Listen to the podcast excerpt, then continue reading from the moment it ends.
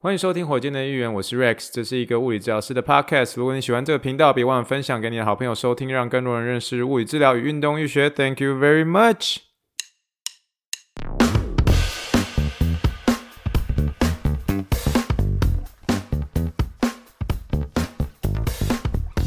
Morning, morning, good morning. Think big, dream big, and let's make it to the rocket. 今天是二零二三年五月十四号，欢迎收听第几把萨的高级的火箭队议员。各位听众，大家好，你好，你好，你好，让我们听一听气泡水的声音。好的，各位听众们，又到了我们火箭队预言时间了。今天呢，在我们的录音这一个时间呢，刚好是母亲节，在这边呢，用气泡水跟全天下的母亲，跟大家来恭喜一下母亲节快乐，母亲节快乐，真的是母亲节快乐，来干几杯哦，干几杯哦。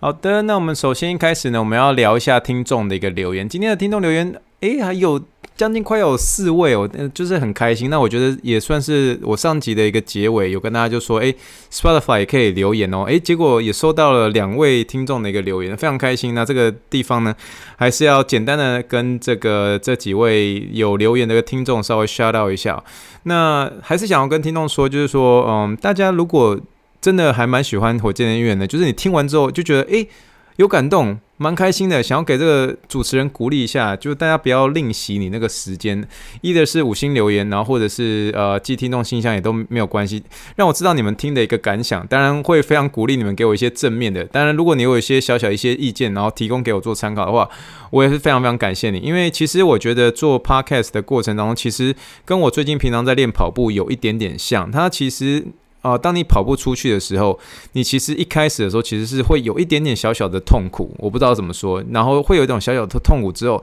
当你坚持那一过后的那个痛苦的期间之后，然后你后面就会开始轻松一点点。那轻松之后呢，你又会开始有点进入有一种小小痛苦的一个阶段，可是你就觉得一定要坚持维持你的速度，甚至想要再更快一点点，然后再继续冲刺下去，然后最后准备要快到终点前的，比如说剩下的三百公尺的时候，你要全力冲刺，冲刺完了之后的那一下的。停下来，然后到了终点之后，看到你的成绩，也许那成绩很好，你就觉得心里面就会有一种快乐的感觉，释放的感觉。这个有些时候啊、在跑者里面称作于跑者愉悦，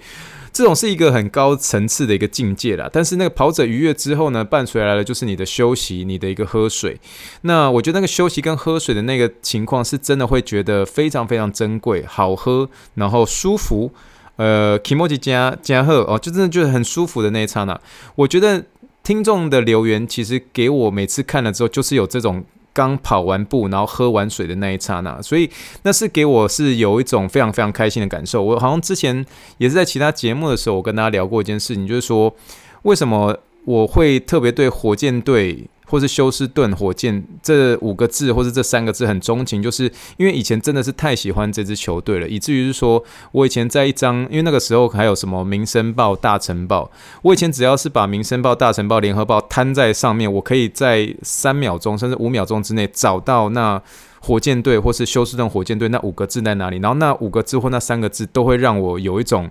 兴奋感，那种兴奋感是真的会心跳加速的哦。就比如说，你今天呃想要跟一个 又要讲的意思，每次都讲的跟学妹要赖，没有没有学妹要赖，可是就是真的是会心跳加速的感觉。所以你们每当是有寄一些听众信箱过去的时候，也许我在呃 check 我的 email 的时候，我会收到，然后上面就会写说火箭队的议员来信。那时候那刹那之间，瞬间你都会让我心跳加速，你知道吗？就我的心跳加速不是说你们要给我心跳加速，我的意思是说，真的他给我一种呃。有种就是跑跑步者跑到一段期间之后，突然有人给你水喝，然后那个水喝之后，你喝完之后，你会有一种被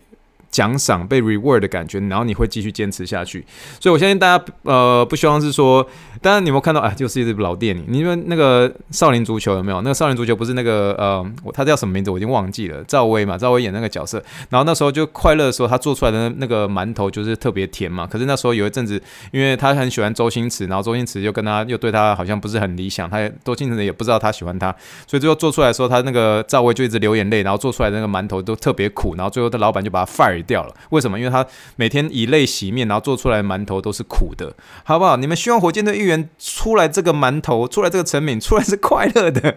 好不好？请不要吝惜你的留言，真的，你们只要只要播出大概两分钟、三分钟的时间，就说：“嘿，Rex，你很酷哦，呃，谢谢你的什么，这这就好了，好不好？没有很多，可是。”我、真的鼓励大家的一个留言，那留言的话，其实对我而言会是一个很棒的一个呃打气。那我们就一起 think big, dream big, and let's make it to the Rockets。我们要结尾哦。好了，我们先开始来讲第一个留言。第一个留言，它的一个呃名称叫做寇寇岛民，岛是那个呃。海岛的岛，民是国民的民哦，寇岛民哦，他这样说的，他是说准高中生高三生本尊，他说谢谢 Rex 这么迅速呃清楚回答呃完整的回答，真的对正在面对面试和备审的我和我朋友们有很大的帮助，推荐这个 Podcast 啊、给我一样想要读 PT 的国高中生哦啊、国高中生哦，对不起，念的不是很好。未来一起当同学，然后一个笑脸，这样，诶，这样非常谢谢这位是这个寇岛民，诶，这个应该就是之前的那位准同学啦。那准同学的昵称应该就叫寇岛民，诶，非常感谢你的留言。那我一直觉得我还蛮幸运的，也蛮开心的一件事情，就是说这个 podcast 的一个年龄层的一个分布啊，其实，在后台来看，我觉得还蛮有趣的，因为现在已经可以从大概从十六岁。一直到六十五岁，这中间都有听众，我觉得这是一件蛮开心的事情。那 男生跟女生的比例呢？我们是一开始的时候，我们女生比例超高，然后后来就男生逐渐追上，然后男生逐渐追上之后，那就就完完全全的大概已经八比二了，就是女生已经变成二，然后后来有一阵子女生几乎降到快要大概。呃，十三十三 percent 左右，然后现在因为那个临床英文时间开始每集拉起来之后，然后女生又开始拉回来，很有趣哦，所以我觉得这是一个看后台很好玩的一个一个有趣的数据，就是说。是真的女生那么喜欢听临临床英文时间吗？诶、我是男生，我也很喜欢听那个临床英文时间啊。我是觉得每次只要把临床英文时间这一点有抓到之后，那个女生的那个数目就会上起来，非常有趣。我觉得这是一个很好玩的一个事情。但是，anyway，我只想要跟他聊，就是说我还蛮感恩，就是说可以跟这个各个年龄的一个族群们哦，都可以当好朋友，带大家认识物理治疗跟运动医学啦。那在这边也是真的是祝福这位寇岛民，祝福你的面试顺利。然后当然也是谢谢你的五星留言喽。好了，那我们再来下一位，也是我们的这个忠实听众啊，这是我们的好朋友有台 Dennis Dennis Football 三档一码的 Darren 啊，三档一码 Darren One Football Show 的 Dennis 哦，他留言的主题叫做只能跑六分数的 Dennis，他说 Rex 真的很厉害，吃个饭听我简单叙述自己的受伤情况，就能给出很精准的建议，院士就是不一样啊，节目内容也完全是实在的干货，再一次的五星留言哦，非常感谢，非常感谢 Dennis。每次能够收到 Dennis 用这个五星留言跟我聊天，我觉得非常非常开心啊！啊，想到那时候你在跟我聊一下你自己受伤的情况的时候，其实我满脑子还是有点想的。那时候我们一起吃的那个 cheese 锅，真的是很好吃。好啦，真的非常感谢。那另外你提到这个六分数的这一部分，我觉得，我觉得，我觉得跑步这件事情，我觉得很有趣的是，我觉得好像一直以来都不是有种在跟别人比，或者在跟。谁谁比这种感觉？那我觉得六分数其实也很棒啊。其实重点其实是呃，透过这个跑步去呃找自己的这种感觉。这种感觉我也不大会说。可是我最近在看一本呃村上春树的一本书，他那本书叫做《关于跑步我说的其实是点点点点点》哦。这个村上春树的那本书，它上面有提到一句话。我最近在跑步的时候，我一直会把这句话放在我心里。耶，就是我在跑的时候，你知道出去的时候其实是有一种那种痛苦的感觉。可是这个时候。村上春树他有提到是说，他哥哥有告诉他一句话，那句话的英文呢叫做 “Pain is inevitable, suffering is optional”。我再说一次哦，他说 “Pain is inevitable, suffering is optional”。那村上春树把这一句的一个算是箴言，把它翻译成“痛是难免的，苦却是甘愿的”。我再说一次哦，痛是难免的，苦却是甘愿的。其实我觉得，嗯，假设对于跑者来说，这句话可以意思可以是说。跑步中的一个疼痛是不可避免的，但是是否是不是能够真的因为感受到痛苦，是取决于我们自己的想法跟态度。所以跑步确实是需要付出这些努力，甚至有点牺牲，牺牲有点像是牺牲自己的时间，牺牲自己能够哦，好好的融化在沙发上的那段时间。但是如果我们能够选择有点像是比较用积极的一个方式去去面对这些啊跑步给你的一些挑战，我觉得这个其实自己是可以克服的。那有些时候我在跑的时候，其实就觉得哦，还蛮痛苦，还蛮痛苦。可是这个痛不痛苦这件事情，你会先联想出说，到底我现在的痛苦是来自皮肉？哦，这个脚的一个痛苦呢，还是那个只是我内心心里面的一个 suffering？那这个 suffering 既然是可以选择的，suffering is optional，那为何我就不把它把这个 suffering 去想到我迎向终点的那一刻呢？哎，我觉得这个是很有趣的一个一个感觉。可是我最近在有点是拉在自己的一个跑速的时候，我常常会用我自己的一个手啊，我甚至有有有几次真的在跑步的时候，就跑步跑拉得很快的时候，我其实就把我自己那个啊，这个我我觉得不是一个很好的方式。可是我为了让自己去分心啊，我就是手里面还有我那个健身用的一个手套，我把这个手套先右手脱掉，然后换到左手，左手脱掉之后再换到右手，就是一直来回一直换手套这样子，然后用这种方式来让自己去分心，不要去想到跑步，尤其是你。你在压着某一个跑速的时候，其实过程中是有点痛苦的。那这个痛苦过程当中，其实我慢慢把它转换成是一种 optional，就是让它转换成是一种我慢慢可以自己。让我的身体可以去接受这种感觉。那我觉得这个每个人在跑步当中会有不同的一个心得。那我也是，也某种程度上算是刚开始。可是我想最后送这个 Dennis 一句话，那就是 If Rex can run, so can you。就是意思就是，假设雷克斯可以跑步，你也可以跑，好不好？所以。在这边还是非常非常的一个谢谢 Dennis 的一个留言哦。好了，那我们最后有两位，那特别是在 Spotify 上面的一个留言。那首先第一位呢是王少环同学哦，这个也是新听众哦哦，掌声鼓励鼓励。王少环同学他这样说的，他说 Rex 我是新的客户，想告诉你啊、呃，你的内容扎实，同时氛围也很赞哦，非常非常谢谢这位新的听众啊、如果可以的话，也让我知道一下你是怎么样发现火箭队的一员的哦。好，非常谢谢这位王少环同学。那最后当然是我们的这个火箭队议员的一个呃忠实忠实听众啊，忠实忠实听众，那当然就是我们的郭呃郭志远同学，郭志远同学他说的是 Rex 依然是我心中 Podcast 的一个 Number One，我、真的非常谢谢，不敢当，每集都有跟上时事的话题，听了三年多，来试试看第一次的 Spotify 留言，刮胡总冠军赛想看湖人跟尼克队啦打啦啦啦。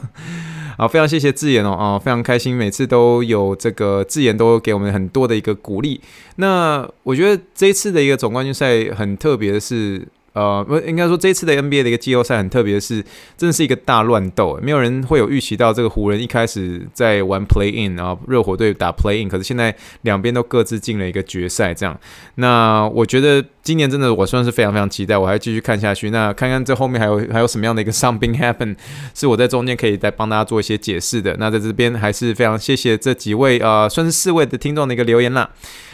好，那我们最后要准备进入我们的主节目的时候，我想要跟大家聊一件事情，就是说，记不记得我们上一集的时候，我们在聊到 Jimmy Buckets 的一个韧带拉伤，那时候我们不是有讲到是说，我以前在呃中国医药大学的时候，有一位我们的一个老师告诉我们，就说，当你一个韧带真的被拉伤或者受伤之后，那个韧带就不是你当初被创造的那个韧带了，就是它相就算是在恢复之后，它相对的给你的一个骨头的一个稳定度，其实。相对还是比较差的，我觉得这个时候大家可以想象是说。嗯，大家可以想象那个韧带的一个韧性啊，好比像是一个竹筷子好了。那你要竹筷子的时候，你今天你你那个竹筷子本身韧性很强，所以你想要拿它拿它去夹任何的一个东西，要夹海带就夹海带，要夹这个这个蒜泥白肉就夹蒜泥白肉，要夹这个猪大骨就夹猪大骨，按这个筷子就是很很坚固，是有办法把这些东西都夹起来的。可是你今天如果是筷子不小心你自己呃也不知道为什么一样的原因，你把它折断了，你把它折断的时候，那个那个筷子不就会这边丢那边丢，就是藕断丝连这种感觉。那这个时候你就觉得啊，这筷子可能就不大好用了。那这个时候想说啊，灵机一动，想说拿个橡皮筋或者拿个什么东西，好比说是一个，我举个例子就好了。你并不是真的是拿这个粘土去粘在筷子上面，可你现在就把这个粘土就粘在那个筷子上面就。那个筷子断掉了嘛？那中间断了一半，那你用那个粘土稍微把它粘在这中间。可是粘在中间的时候，你还是想要用那个筷子来吃饭。我当然，我当然知道是说不会有人这样子去吃的。但是我想要举的例子是说，你今天用粘土粘上去这种感觉，就像是你这个韧带已经断掉之后，你最后粘起来这种感觉，那个粘上去的东西就像是结痂组织。那你现在这个粘上去这个粘土之后的，你用筷子再去夹，比如说像是像是海带丝，哦，这就还是可以夹得起来。可是蒜泥白肉夹起来的时候就开始有点。点筋了。那这个时候你拿这个断掉了，然后中间那一段是粘着粘土的那一段去夹一个猪大骨。好不好？你去讲那猪大骨，你绝对没有办法应付得住。然后拿拿起来之后，然后就不小心又再断一次，所以有点类似那种感觉。所以有些人大家跟我说，诶，为什么那韧带韧带有时候是会重复性的一个重复性的拉伤，重复性的一个拉伤，其实就有点类似这种概念。你当你韧带一旦受伤之后，它就不会是你当初被创造的那个样子，就是这么。其实有时候身为这个医疗人，有时候蛮残酷去聊这件事实。可是他有时候真的看起来的时候，就是有点像是我刚刚所想象的这种感觉。你当你这个筷子。断掉之后，你用一个粘土去把它补上。可是你补上之后，你虽然好像夹起海带丝没有问题哦，好像看起来没有问题哦。可是你今天如果夹一个猪大骨的时候，你那个可能还会再再断一次哦，就类似这种感觉。所以算是有点类似，用一个小小的例子来带带大家更了解，是说这个韧韧带如果受伤之后，它所营造出来的感觉会是怎么样喽？好了，我们今天要终于要进入我们的主节目啦。今天在开始的闲聊，诶，不小心就聊了十五分钟了。那我们今天的一个闲聊的一个主题呢，我们要叫做是退化性关节炎是否无法避免？哦，这个问号。诶，其实今天要讲这个啊题的时候，又有一位这个算是一个回答一位听众的问题啊，那个。这个回答问题一样是来自于新的一个听众讯，我们之前啊、曾经在有节目上有聊到他的一个留言，那我们现在快速的来练一下这个讯的一个留言哦。他这样说的，他说：“诶，他的留言这样说的，Hi Rex，你好，我是最近才偶然加入的新听众，因为本身有重训的习惯，也曾有过运动伤害，所以对运呃，所以对物理治疗很有兴趣。”正一级一级的把进度补上。最近因为 WBC 又重回学生时期棒球的怀抱，开始看 MLB 转播艾尔达的一个广告，说关节随时都在损耗，所以要开始吃保健品补充。因为身边有许多长辈或同事年纪大了就开始有退化关节呃关节退化的问题，想请问一下，退化性关节炎是否无法避免？呃，问号，年纪大了。迟早就会有问号，有什么学术上研究是有效可以预防退化性关节炎的保健品？问号，或有什么样可以有效避免关节退化的运动？问号，或避免做什么样的运动才能够减少退化？问号，谢谢。另外，偶然发现你的声音很适合陪睡，常常前面闲聊的部分还没听完，我就失去意识了。xddd。需要隔天再把整集重听一遍。在此听见有入睡困难的听友们，可以试一试，然后刮胡咒。首先，先谢谢这位听众讯的一个提问哦哦，不晓得你，我想到这边的时候，你是不是已经困起了嘞？好不好？这个。这个我自己也有发现，我其实我有些时候我 我我自己会听我自己的 podcast 睡着，你知道吗？所以我觉得我觉得我的 podcast 真的蛮容易睡的。所以有些人说哦，感冒要用什么哦，咳嗽要用什么，入睡困难请用火箭队的一员，好不好？真的在这边承认一下，我有时候讲话就是很容易让人入睡啊，尽管使用，尽管使用。好了，但是呢，因为这一集我其实呃，他大概是在三个礼拜前呃就给我这个问题了，应该是啦，三个礼拜前。那我之所以会花了比较多时间呢，是这个问题其实蛮大的问题，大家大家。听到我刚刚有讲过很多一个问号，那我稍微稍微把它简单的把它的一个问题把它拆成几个哦，那我把它拆成第一个的一个问题是这样说，他说退化性关节炎是否无法避免啊？问号，年纪大了迟早会有？问号。那这个问题呢？哦，by the way，这一集一样是有资讯网志。那其实这中间其实会有一些小小的一些数据的东西，我有点像是在呃期刊上面找，那找到时候跟大家做一些分享哦。那首先这个讯它的第一个问题，他说退化性关节炎是不是呃没有办法避免这个问题？其实就算是涉及了有点像是退化性关节炎的一个盛行率啦。那我们说盛行率它其实算是一个蛮广泛的一个研究主题哦。那其实不同的一些研究样本啊，或是方法，可能会有些数据上。上的一些差异。那其实我呃在这一集的部落格网志里面，我有抓一篇啊、呃、最近比较近的一个资料，给给大家做一些参考，所以算是有点像说明了退化性关节炎的一个盛行率哦。那如果大家如果看这一这一集的部落格网志，那我我就详细的内容我就不念了。可是你如果看这一些数据，你可以看从十八岁一直到八十五岁以上，男性跟女性哦，这个十八岁以下从男性的零点一 percent 一直到八十五岁以上哦，男性变成三十点八嘛。那女生的部分呢，是从十八岁以下的一个零点三，然后一路到八十五岁以上的三十九点四。呃，当然从这篇研究当中，其实很值得注意的是，就是说这个退化性关节炎确实发生率会随着年纪的一个增加而上升，而且很明显是女生是会明显高于男生的。嗯、呃，那如果我们在临床上，其实我们啊、呃、很常提到一些退化性关节炎的一个危险因子。那危险因子的时候，我们有包括这几个，我们快速讲一下。第一个是当然我们刚刚所说的是性别哦，女生会比男生比较容易患上这个退化性关节炎。那第二个当然是遗传啊，比如说家族上有些关节炎的人啊，也有比较高的一个风险。那第三个呢，就是这个过度使用关节的，好比说这个像是一些这个运动员，像是一些篮球啊、足球员啊、滑雪者啊，或者一些跳舞的明星，像是 BTS，好不好？这每个 BTS 都说他们有膝盖疼痛的问题，而是千真万确的。这个 问我们家的 Army 应该就知道了。这个啊，那第四个，第四个就是这个过重的一个体重啊，过重的体重，肥胖呢，它会增加了这个关节的一个负担。呃，过重体重也是其中的一个危险因子啦。那最后一个呢，就是呃过去的一个伤病史。过去伤病史，比如像是你有呃你有你有一些，比如说关节的一些创伤，或是一些骨折，或者有些韧带的韧带的一个受伤的一个病史，那这些都是会让你这个呃有点像增加了你这个退化性关节炎的一个风险。所以这五个好吗？我刚刚所说的性别啊、遗传、过度使用关节，还有这个过重的体重，然后第五个是这个过去的一个伤病史。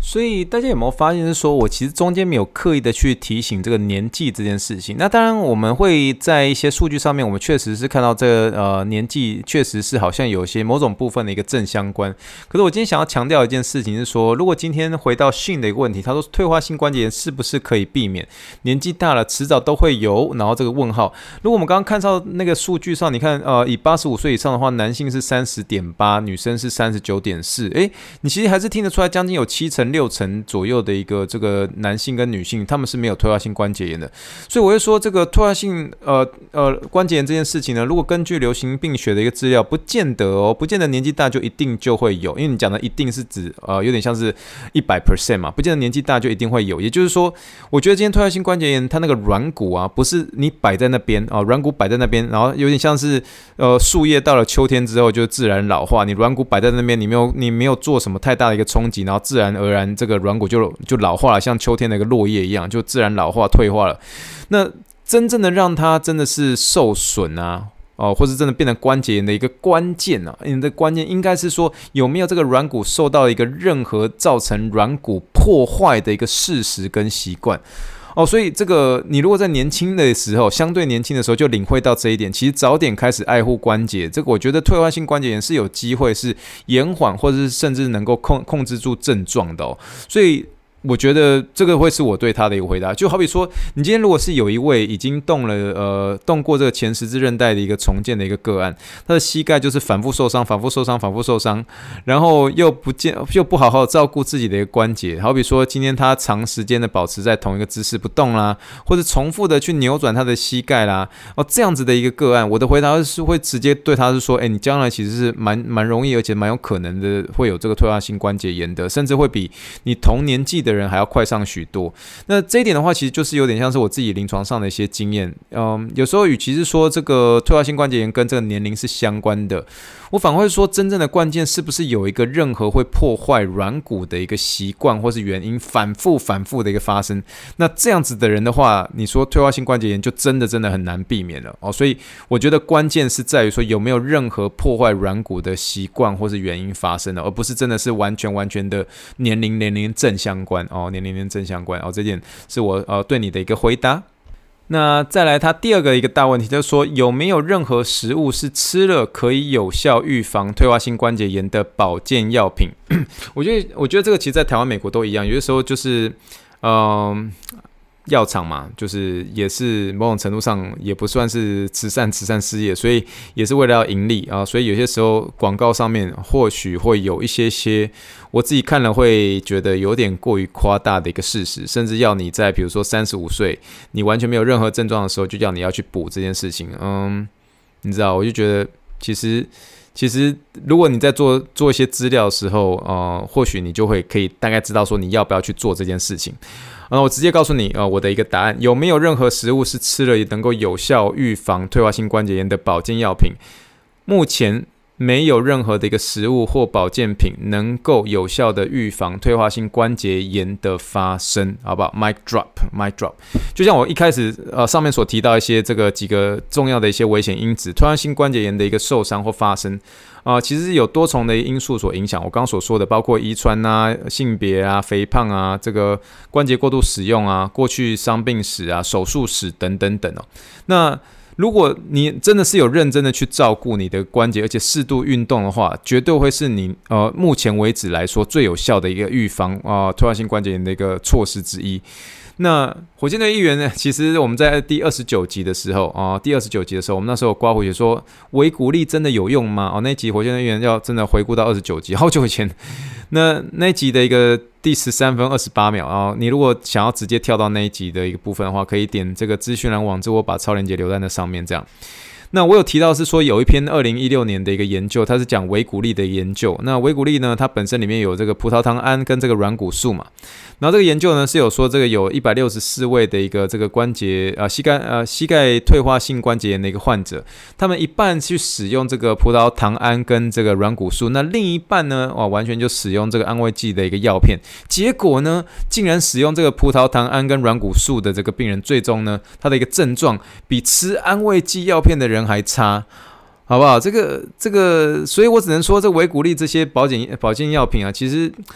如果是真的是针对这个。针对这个维骨力的一个呃这些保健药品，它的一个副作用，如果真的是跟常用用药，不管是处方用药、非处方用药来相比的话，它们当然是相对安全了。但是效果，嗯，目前好像来研究来看，好像相对的还是算有限的。所以我临床上多半啊、都还是会建议说，这些保健食品可以依据这个医师的一个指示来使用。但是呢，如果你在困那这个退化性关节炎的一个初期啊，初期去试试。哦，其实也就是说，你这个退化性关节已经开始，呃，就就是医生已经诊断过了，也就是说，你这个是刚开始发作，哦，突然性关节炎的一个初期来做一些尝试。那如果经过了一些一些时间，你在吃完这些东西，呃，这个保健药品之后，将近两个月左右还是没有效，那个疼痛还是还是没有效，我建议还是从像是体重控制啦、运动啦，或是物理治疗来做介入，就尽可能的不用太去依赖这些保健食品。那我。当然，我个人当然不会觉得说你需要很提早，三十五岁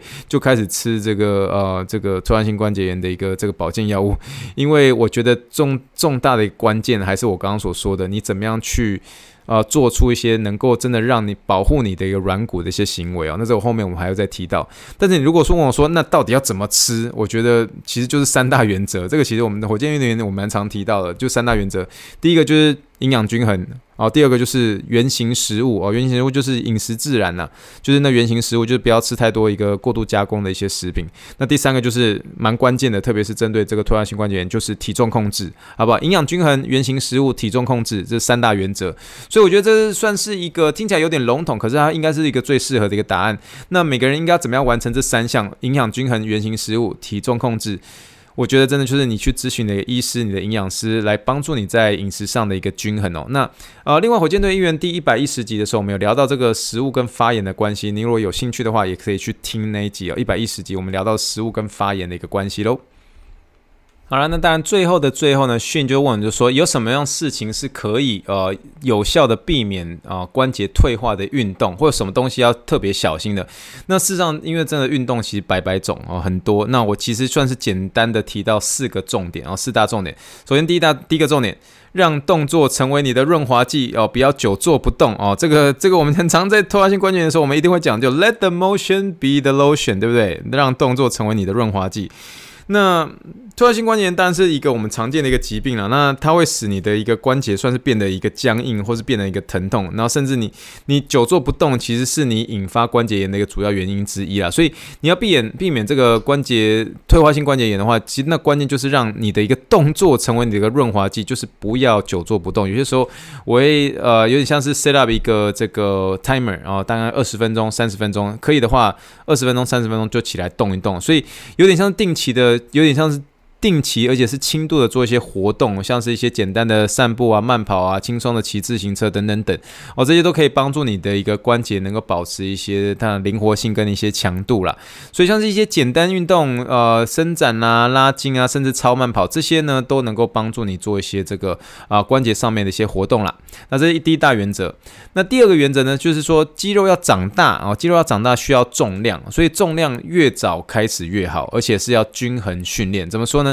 因为当肌肉需要真的变强壮的时候，它需要接受一些挑战嘛。那这些挑战的时候，是需要通通过呃透过这个增加重量来做一个实现。所以你如果用重量来锻炼肌肉的时候，你的肌肉会有一些足够的一个压力来激发身体产生适应性的一个反应，所以才能够让你的肌肉变得比较更强壮。那那重量训练其实不单纯只是在刺激你的肌肉的一个细胞来增生啊，其实最重要的是，其实重量训练还可以提高你身体的一个代谢率，所以代表是说你在身体在休息的时候会消耗更多的卡路里，就提到了，所以消耗更多的卡路里就能够帮助你能够有效的一个控制体重喽。所以我们那时候有些时候我们会一直不断在膝盖这一部分，我们在聊说，Quad is the king, glue is the queen, core is the jack，对不对？这算是一个。呃，我们在带一些膝盖，甚至一些健身的时候，其实常见的语录，，Quad is the king, glute is the queen, core is the jack，意思就是说，这个大腿的肌肉，大腿的一个股四头肌是国王。我们一直在讲这件事情。呃，臀肌啊，臀肌是是呃是是女王，对不对？那核心肌肉是一个关键的一个辅助肌肉。那这句话其实主要是。目的是要强调说，在健身的时候要特别着重这三个部位的一个肌肉。那因为它这些三个肌肉对身体的一些稳定性啊、平衡性啊，还有力量发挥到极致是是至关重要的。这样，可是它其实某种程度上也算是一个嗯健康的一个迷信吧。也就是说，就像我们刚刚所说的，叫均衡饮食。那均衡饮食这件事情怎么样去实现？呃，由你的医师，由你自己，由你的营养师说的算哦。均衡饮食，可是均衡你怎么样去拿捏？所以这个均衡这件事情不单纯只是在饮食上面，你肌肉的一个训练也要均衡做一些训练哦。因为你不能把一些这个健身完全局限在一个单一肌肉群的一个训练，而是应该是强调整个全身性啊，训训练全身的肌肉，才能够实现有点像是身体的一个整体的平衡跟健康啦。所以这是第二个原则。那第三个呢，就是呃，适度的做好负荷的一个控管啊。负荷控管的意思就是说，嗯，你如果我们我们如果负荷真的过度的时候，其实就很容易导致我们的一个关节会。呃，会很容易的受到一些损伤或是发炎这样，那所以我们必须要算是适度的做一些控制或去负荷，所以我常会说循序渐进是很重要的，所以让我们的一个身体能够得到足够的一些运动啊，或是活动啊，同时能够避免这个过度的一个负荷。所以好比说你今天突然想要开始慢跑好了，你那你当然一开始的时候，你每周跑个几次，从短距离开始，那逐渐的增加距离跟这个频率。那所以你比如说你是一个初学者，你可以从这个十分钟的一个轻松。啊，慢慢跑步开始，然后逐渐的增加，慢慢的能够跑到这个三十分钟，啊，有点类似透过这种方式控制你一个负荷，才能够减少你的一个关节的一个负担。那在这个跑步上面的负荷上面，其实可以也可以参考火箭队一员第八十九点六集，我们那时候有讲过背痛之后你怎么样去恢复跑步，这个就是一个呃循序渐进的一个案例啊，带大家做一个简单的一个。嗯，提醒哦，怎么样叫做负荷的控管？有些时候是透过你的一个疼痛表现方式，但有些时候你会从这个数据上面去抓啊，适当的一个循序渐进，我觉得也是非常重要的。那最后呢，我觉得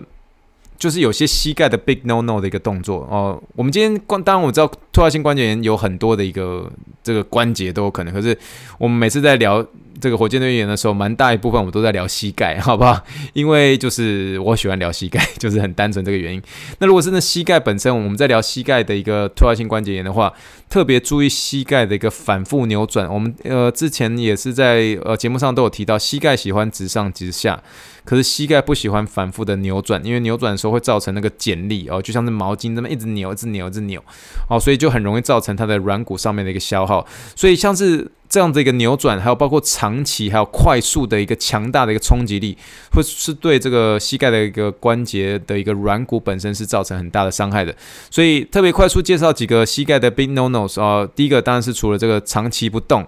那就是你久坐都没有站起来，两个小时、三个小时都不不起来动。那再来就是这个反复的一个扭转啊，反复扭转。我刚刚所说的那反复扭转的话，其实就像是滑雪，滑雪还有包括这个啊、因为滑雪会板呃一直不断的发生这个反复的一些扭转那个膝盖的一个动作，所以有的时候呢滑雪，嗯，当然喜欢滑雪的人当然是嗯。尽情的去滑嘛。可是你要有一些适度上的一个，嗯，适度上的一些负荷的一个控管。那另外一个我们常会见到扭转的一个部分的话，请大家一定要注意这个球类哦，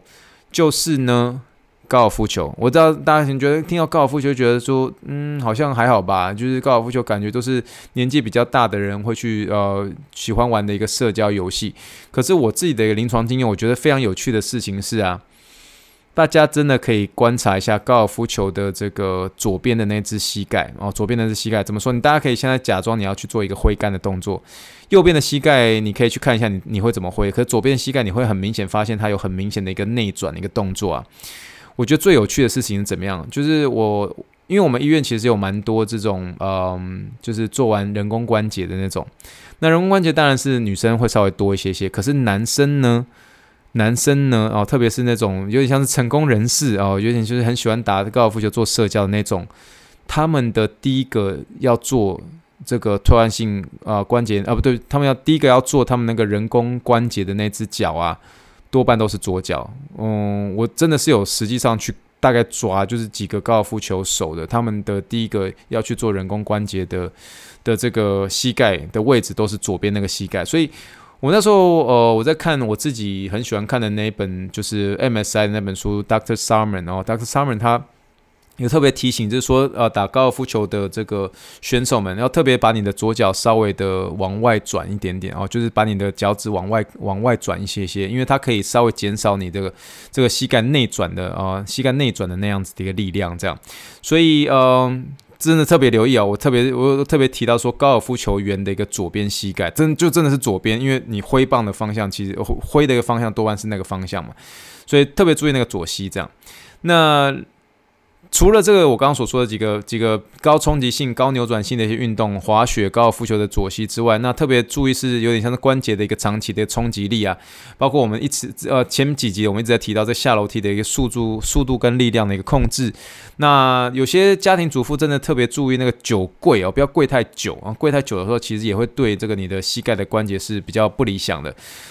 那如果真的要跪的话，也是提醒，就是说尽可能每两分钟就起来起来一下，就不要跪超过两分钟哦。真的，因为真的跪其实对膝盖是很不理想的。这样，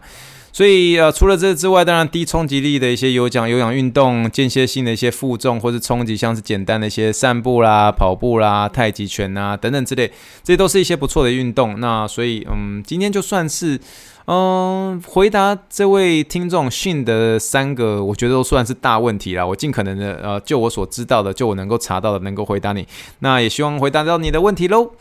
好了，那我们今天的主节目聊完之后，我们当然这个准备结束节目之前，就要到了我们的我们的临床英文时间。临床英文时间，F for Apple，B for Ball，C for Clinical English。